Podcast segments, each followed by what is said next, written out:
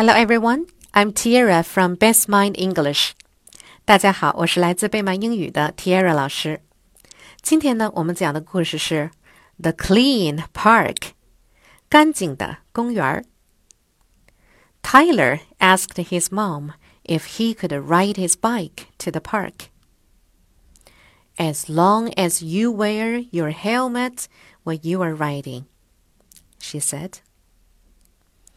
When Tyler got to the park, it was filled with people holding garbage bags. A lot of his friends were there, and so were his teachers. His friend Bella said, Everyone is pitching in and cleaning the park today. She asked Tyler if he would help. Sure, Tyler said and asked for a garbage bag. There was garbage everywhere. Tyler picked up candy wrappers, juice boxes, newspapers, and apple cores. It was really gross. After an hour, he had filled three garbage bags.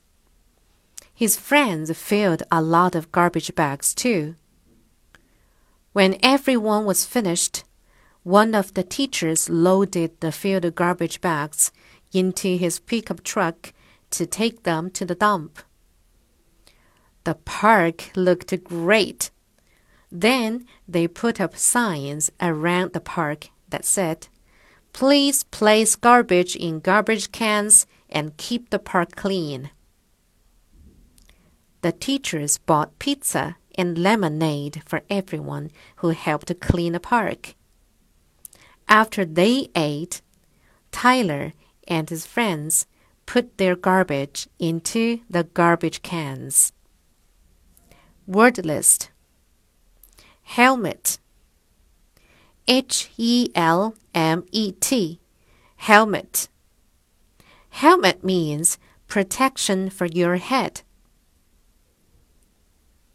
Pitching in P I T C H I N G Pitching in Pitching in means helping.